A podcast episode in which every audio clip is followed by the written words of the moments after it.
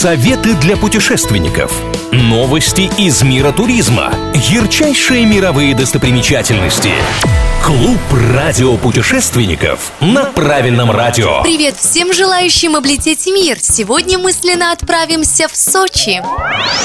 Ассоциация туроператоров России назвала самые бюджетные направления на 23 февраля. В числе лидеров Эмираты, Стамбул и Крым. Первое место присвоили Сочи. Поездка на Черноморское побережье на 10 ночей с вылетом и проживанием в отеле категории 2 звезды и завтраками обойдется в среднем в 25 тысяч рублей на двоих. Давайте заранее составим список мест, обязательных к посещению.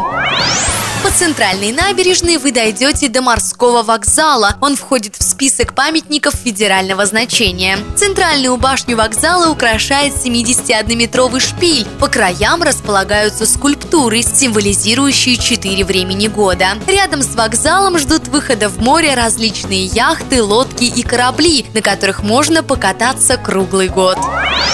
Роза Хутор сама по себе достопримечательность Сочи, но и внутри много красивых мест. Например, площадь Роза или площадь Ратуши и канатная дорога до Розы Пик. Отсюда отправляются вагончики к облакам. Роза Пик – вершина горного хребта Аибда, который находится на высоте 2320 метров. Там вас тоже ждет множество развлечений, подвесные мосты и горные горки. Куда мы заглянем в следующий раз, неизвестно, но если вы всегда всегда готова путешествовать даже в мыслях. Я Маша Сафонова с вами. С меня самые свежие туристические новости, интересные факты и лучшие достопримечательности со всего мира.